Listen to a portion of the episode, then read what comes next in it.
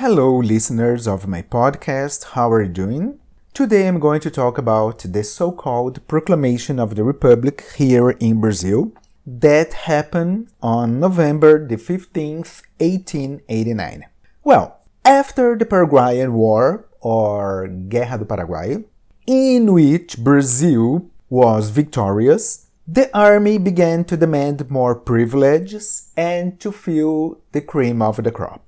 But the emperor, Pedro II, he was a pacifist, you know, and he didn't like militaries or the army guys involved in government issues. But uh, in that same time happened the abolition of slavery here in Brazil. And the coffee growers in the or the coffee producers in the state of São Paulo and the milk producers in the state of Minas Gerais, they were dissatisfied uh, because of the abolition of slavery because when there was the slavery they had free workers.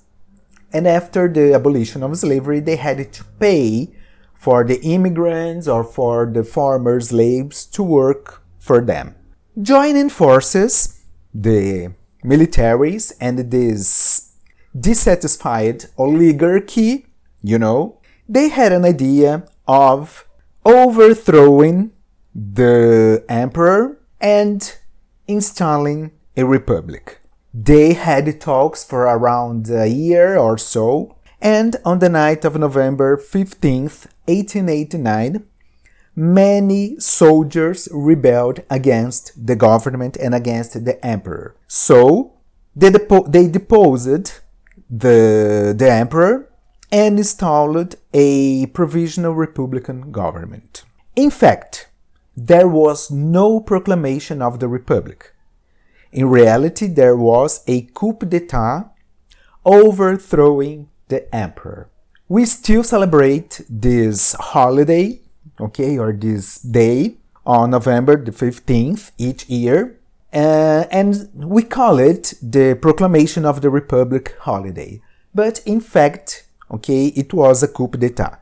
The emperor was exiled, okay, never, never he returned to Brazil. So this is the today's episode talking about this kind of uh, small happening in the Brazilian history. It wasn't small at all, but uh, it happened in this kind of fast way. Okay, so thank you very very much and see you in the next episode.